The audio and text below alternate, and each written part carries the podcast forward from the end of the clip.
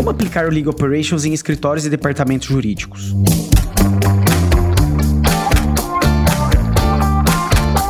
Olá, eu sou Leandro Ramos e esse é o Juridicast, o seu podcast de marketing jurídico. O direito se reinventa a cada dia, a cada ano ou a cada ciclo, e com esse movimento, novas ferramentas e tecnologias sempre são apresentadas. E entre os inúmeros assuntos discutidos esse ano, o Legal Operations é um dos grandes destaques dentro dos escritórios e departamentos jurídicos. E vale também destacar que o Legal Ops, como também é conhecido no mercado, também já ganhou espaço nas universidades. E para falar desse tema tão inovador no direito, tenho o prazer de receber como convidada a Patrícia Foster, que tem ampla experiência em Legal Operations em bancas renomadas no Brasil além de ser membro do Corporate Legal Operations Consortium. Patrícia, é uma honra poder falar com você sobre um tema que tem crescido tanto. Seja muito bem-vinda. Imagina, Leandro, muito obrigada aí pelo convite. Espero contribuir aí com vocês com essa nova área que vem ganhando, sendo as meninas a menina dos olhos aí dos departamentos. E Patrícia, para discutirmos do básico aqui no tema, né? O que é o Legal Operations e de onde ele surgiu? Bom, o Legal Ops, né, como ele é chamado mais pelo mercado aí, queridamente chamado pelo mercado,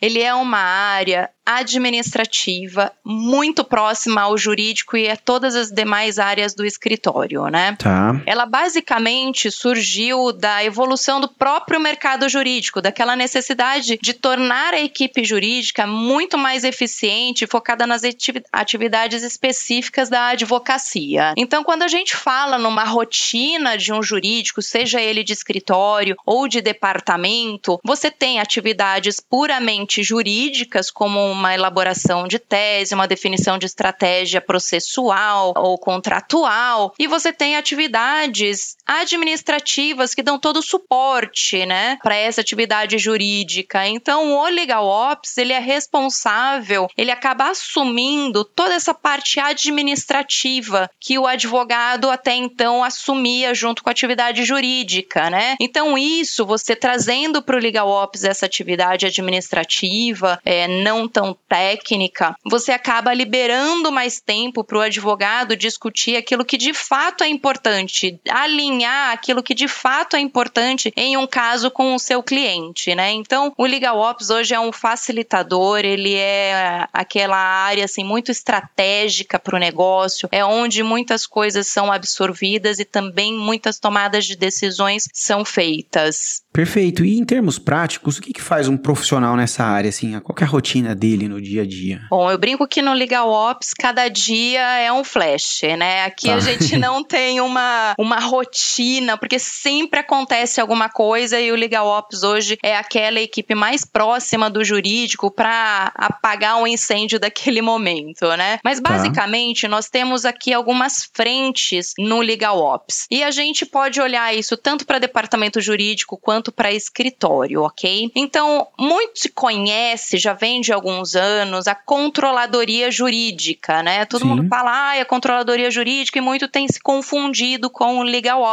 Todo mundo, ah, eu tenho uma controladoria jurídica, um legal ops aqui no escritório. Aí quando a gente vê, é apenas uma controladoria, né? E o que que é essa controladoria? É uma perninha do legal ops. Tá. Então o legal ops, ele tem essa parte operacional sim, ele tem essa parte de, por exemplo, é, realização de cadastro, é, publicações, contratação de fornecedores, protocolos. Então, ele tem essa atividade de controladoria jurídica, mas ele também tem uma série de frentes de atuações que a gente olha muito para como os Estados Unidos têm trabalhado, a Inglaterra, a Europa ali, né? E a gente tem se pautado muito na forma deles trabalharem e envolverem o legal ops em toda a tomada de decisão do negócio, né? Então a gente olha muito para para o CLOB, como você comentou aí, né? Uhum. Que estabeleceu aí uma série de competências da área de Legal Ops. E isso é muito legal para a gente dar uma olhadinha nessa mandala que o CLOB criou, porque tem uma série de insights lá, né? Uma série de coisas de, poxa, como que eu não pensei nisso antes, eu não apliquei isso aqui dentro do meu escritório, do meu departamento, né? E não necessariamente quer dizer que você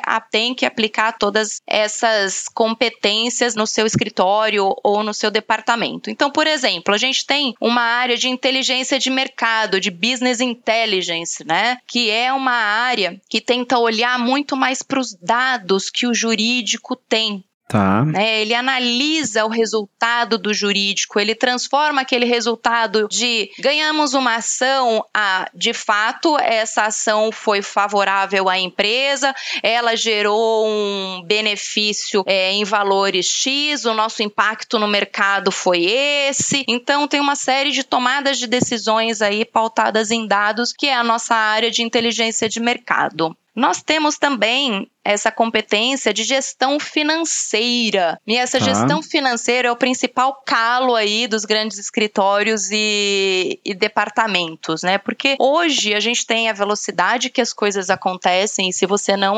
otimizar os seus fluxos, os seus processos, você acaba tornando a sua operação muito cara. Então aqui na gestão financeira, o Legal Ops, ele olha muito mais como que eu posso reduzir esses custos, sejam eles operacionais ou ele pura e exclusivamente financeiro, como por exemplo uma guia, né? Então aí o ganho que a gente tem nessa atuação do Legal Ops, essa atuação estratégica de gestão financeira também é muito grande. Então aqui na, na gestão financeira a gente também passa para a gestão de fornecedores. Quais são aqueles fornecedores que agregam ao meu negócio, que fazem sentido ao meu negócio, né? Seja ele financeiro, seja ele em ferramentas, como ele pode agregar ao meu negócio. Aí nós temos a governança da informação, governança do, é, a gestão do conhecimento.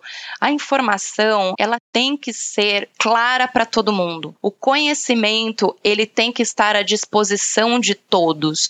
Então isso faz com que a gente acabe não perdendo dados, não perdendo informações, que o bem mais precioso que a gente tem além do tempo são as informações na nossa palma da mão. E quando a gente faz a gestão da informação informação e a gestão do conhecimento, a gente acaba ganhando muito nisso, né? Aí nós temos ainda a parte de inovação e sustentabilidade, que é a parte voltada muito mais à tecnologia. Nós temos a parte das operações, como eu comentei aí, da controladoria, gestão de projetos. O LegalOps também é, é responsável pelos projetos de todo o departamento como um todo. Ele olha, ele busca soluções, sejam em ferramentas ou em melhorias de processos, para otimizar, para tornar muito mais efetivo o trabalho daquele advogado jurídico, né? Gestão de serviços, ele acaba demandando, ele acaba contribuindo com as demandas e as tomadas de decisões estratégicas através dos dados fornecidos Planejamento estratégico, ele acaba sendo uma área que participa da tomada de decisão. O jurídico, ele deixou de ser apenas aquele patinho feio, né, para ser de fato um business partner, né, ser alguém que participa das tomadas de decisões do negócio. E também a tecnologia, que a gente traz aí uma série de automações, olhando para a parte repetitiva dos processos, olhando para a inteligência artificial, como que a gente pode trazer para dentro da nossa operação a tecnologia. E por fim, a gente não faz nada disso, nenhuma das 11 anteriores, se a gente não é responsável, a gente não consegue ministrar treinamentos e desenvolver as pessoas e as equipes dentro das nossas empresas, né? Então, assim, é um leque muito grande de atuação que a gente tem aí para trabalhar no Legal Ops e aí que a gente vê que ele é muito mais do que a controladoria jurídica. Perfeito, Patrícia. E por ser um leque muito amplo, pelo que eu observei na sua resposta, né, você tem aí uma necessidade de ter uma equipe multi multidisciplinar, não? Para atuar com legal ops, correto? Ou é só advogado que vai participar? Não, de forma alguma. Nós temos aí um leque muito grande de profissionais que podem atuar nessa área, né? Tá. O que está hoje muito em evidência são os analistas de dados, né? Aquelas pessoas que, que começam a olhar de fato para uma jurimetria, que é aquela ferramenta que começa a analisar o resultado dos processos, a analisar os benefícios trazidos por ações processuais processuais e etc. Então, você trazendo um analista de dados, você consegue ter muitos insights, ele criar para você um acompanhamento, o que, que é importante para o negócio. Poxa, eu quero saber o que, que eu ganhei e o que, que eu perdi. E aí ele começa a extrair essas informações, ele ajuda a construir as informações e a transformar os nossos resultados jurídicos em de fato números, né? Né? E aí a gente ainda tem especialistas de finanças que podem ajudar a gente, por exemplo, em tomada de decisão de políticas de acordo, de provisão e contingência, pessoal de TI, né? O profissional de TI hoje que pode ajudar a desenvolver alguma ferramenta ou melhorar alguma já existente, de marketing no Visual Law, que está aí também é, super em evidência e sendo aplicado inclusive pelos tribunais. Então a gente tem um leque muito grande de atuação no departamento no, no Legal Ops, né? Então você vê que cada dia aqui pra gente é um dia diferente e as oportunidades são infinitas. Legal. E uma coisa é, que eu pensei aqui é quais são as habilidades do fim para ocupar nessas diversas posições que tem dentro do Legal Ops, né? Principalmente habilidades é, comportamentais. Ah, isso, isso é muito legal essa pergunta, né? Porque o mercado jurídico, né? Ele é tradicional, ele é Sim. muito rígido, né? E aí quando você vai para um legal ops, você vê aquele aquela pessoa descolada, aquela pessoa que vai para um lado para o outro, ela é mais ativa no sentido de ficou em dúvida, ela vai lá e levanta e faz, né? Então, o profissional de legal ops, a gente deixa muito de olhar o hard skills que a gente chama, né, que são as habilidades técnicas dele, para olhar os soft skills, porque o legal ops ele trabalha com um tripé que a gente chama de PPT, pessoas, processos e tecnologia. Então, a gente precisa buscar aí pessoas no mercado que têm facilidade em trabalhar com pessoas, porque você vai mexer em um vespeiro, né? O departamento, Sim. o jurídico, o mundo jurídico é um vespeiro que você tem que tomar cuidado. Então essa pessoa, ela tem que ter um cuidado, saber lidar muito bem com as pessoas, com as adversidades. Ela tem que ter um olhar muito de melhoria para melhorar que processos que existem hoje, processos e procedimentos que a gente consegue melhorar, que a gente consegue automatizar. E por fim, a tecnologia é uma pessoa que não não fique assim, poxa, há muito tempo atrás a gente recebia publicação por folhinha, né? A gente recebia, recortava do jornal, colocava numa folhinha e aí a gente passava para os advogados e os advogados davam andamento no processo, né? Você precisa de uma pessoa que, poxa, como que eu posso facilitar isso? Que ferramentas que eu tenho no mercado?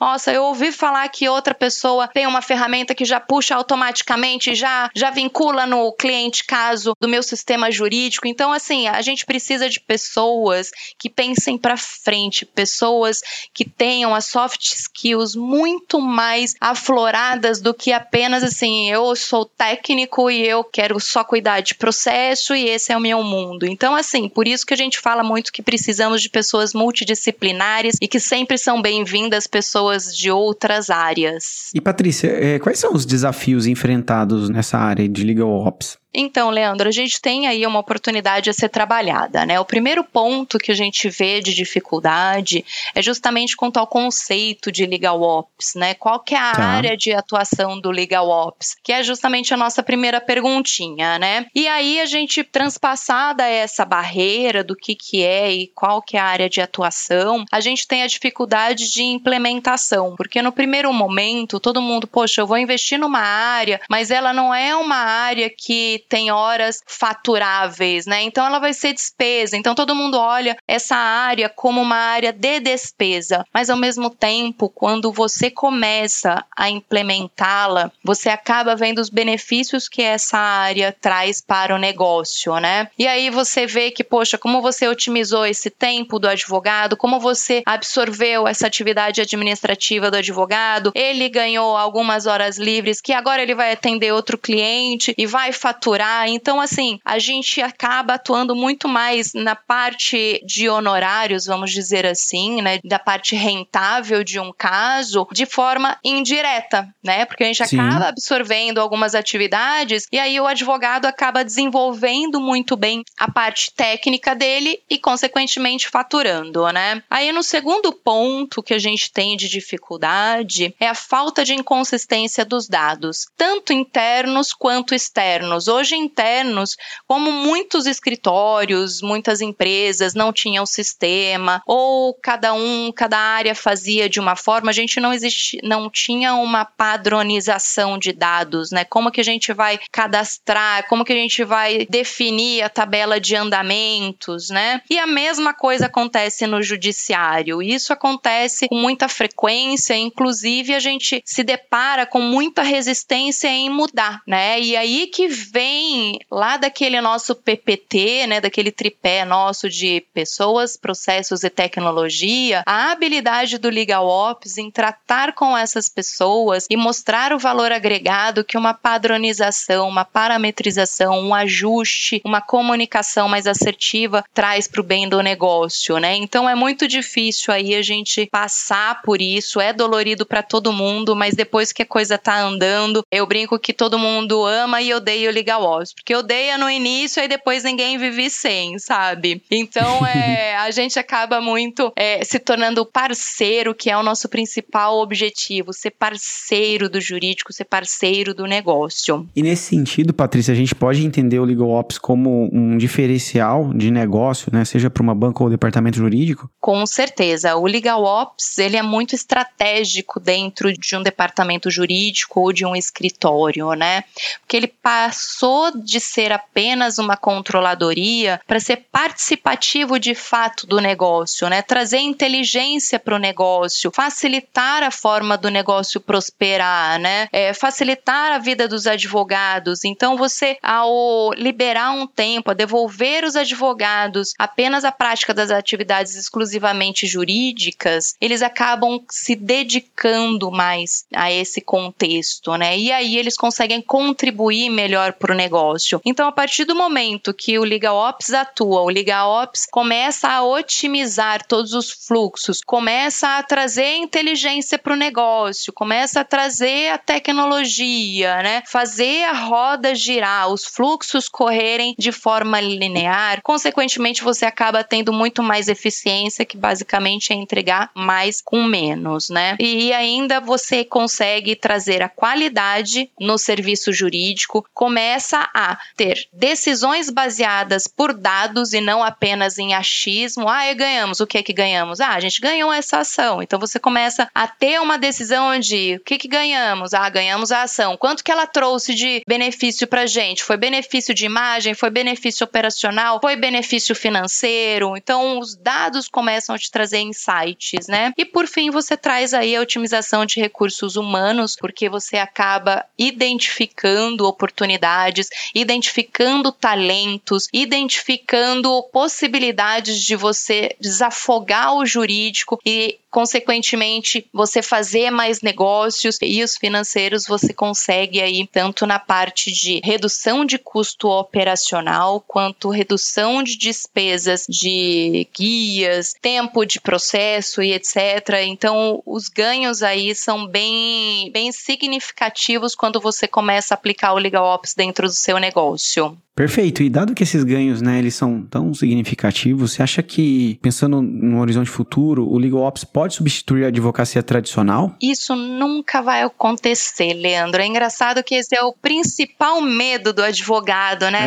Ele vira para a inteligência artificial e fala: Meu Deus, ela vai fazer uma peça para mim. O, o fator humano, ele nunca vai ser substituído por qualquer ferramenta, por qualquer inteligência artificial, porque o ser humano, ele tem aquela sensibilidade ele tem toda aquela troca de qual estratégia eu vou seguir, como que eu vou abordar. Eu acho que dá certo isso daqui, mas e se a gente for para aquele outro lado? Talvez a gente tenha mais sucesso, não imediato, mas a médio e longo prazo. Então, o ser humano ele nunca vai deixar de ser fundamental e na advocacia muito mais, porque querendo ou não, a gente se relaciona com pessoas, né? O mercado jurídico é muito pautado em pessoas pessoas, a gente olha muito para as pessoas, né? Então isso jamais vai acontecer. O que pode acontecer é, com certeza, e a gente tem visto isso já acontecer, é o Legal Ops trazer sugestões, trazer melhorias de, por exemplo, as atividades repetitivas, né? As atividades repetitivas não tem sentido uma pessoa fazer, um advogado fazer. Por exemplo, uma procuração. Se você automatiza uma procuração, se você automatiza um contrato, você ganha ali muitos pontos, né? Você acaba tendo atividade feita por um robô que uma pessoa ficaria ali apertando o botão e corrigindo alguma coisa que o outro fez errado. Então a automação, ela vem muito para agregar neste nosso mercado. Então jamais o advogado pode pensar que ele vai ser substituído porque o conhecimento dele é muito relevante. Bacana, Patrícia. A gente está caminhando para nossa reta final e eu não poderia deixar de falar do legal design, né, que vem ganhando bastante espaço no direito nos últimos anos. E aí nesse sentido, a pergunta que eu tenho é: é possível unir é, legal operations com legal design para aumentar a eficiência dos departamentos jurídicos e escritórios? Com certeza. Eu tenho ficado bastante feliz em ver algumas práticas de outras áreas sendo aplicadas no jurídico, né, pelo Legal Ops. Tá. E o Legal Design, ele é uma abordagem inspirada no Design Thinking, né? E o que, que é o Design uhum. Thinking? O Design Thinking é aquela... É assim, você colocar uma série de pessoas, elas imergirem dentro de um problema e elas buscarem soluções inovadoras para resolver resolver aquele problema, né? Então o legal design ele vem muito nesse sentido. Vem, nós temos um problema, vamos fazer uma reunião, todo mundo aqui, vamos pensar nas soluções que nós podemos para a gente resolver esse problema. Em quanto tempo a gente pode? Quais são as ferramentas que a gente tem, né? E você começa a integrar as pessoas nas tomadas de decisões e para que façam sentido para todo mundo, porque não tem sentido eu, Patrícia do Legal Ops impor qualquer coisa para uma organização ou para um departamento jurídico, porque no final o que importa é a organização e é o resultado que o departamento jurídico vai dar, né? Então você envolvendo todo mundo dentro de uma sala, pensando de forma inovadora, como que a gente vai resolver esse problema, tirar todo mundo da caixinha, isso daí é muito bacana. Então o legal design, ele também acaba sendo uma parte do legal Ops, né? É importante o Legal Ops trazer isso para que todos participem de todo um processo, seja de implantação, seja um processo de melhoria, ou seja, assim, nós já fazemos muito bem, mas nós sempre podemos melhorar. Então, é, o Legal Design é uma, ele veio aí, né, como eu disse, inspirado no Design Thinking, que é da área de tecnologia. A gente tem visto aí metodologias ágeis também, como o Sim. Scrum, sendo aplicadas em departamentos, em escritórios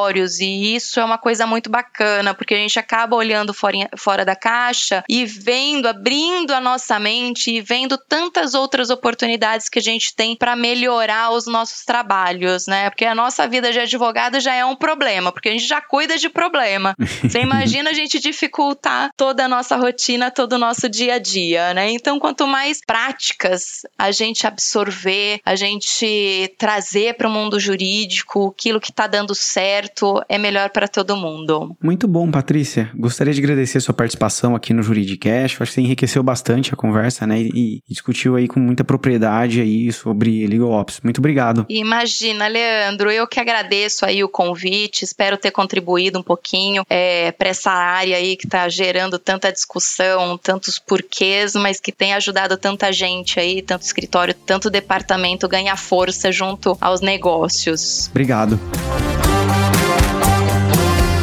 Gostou desse podcast? Então compartilhe o episódio nas redes sociais e acompanhe o Juridicast, produzido pela agência Javali, especialista em marketing jurídico. Um grande abraço e até a próxima quarta-feira, às 7 da manhã.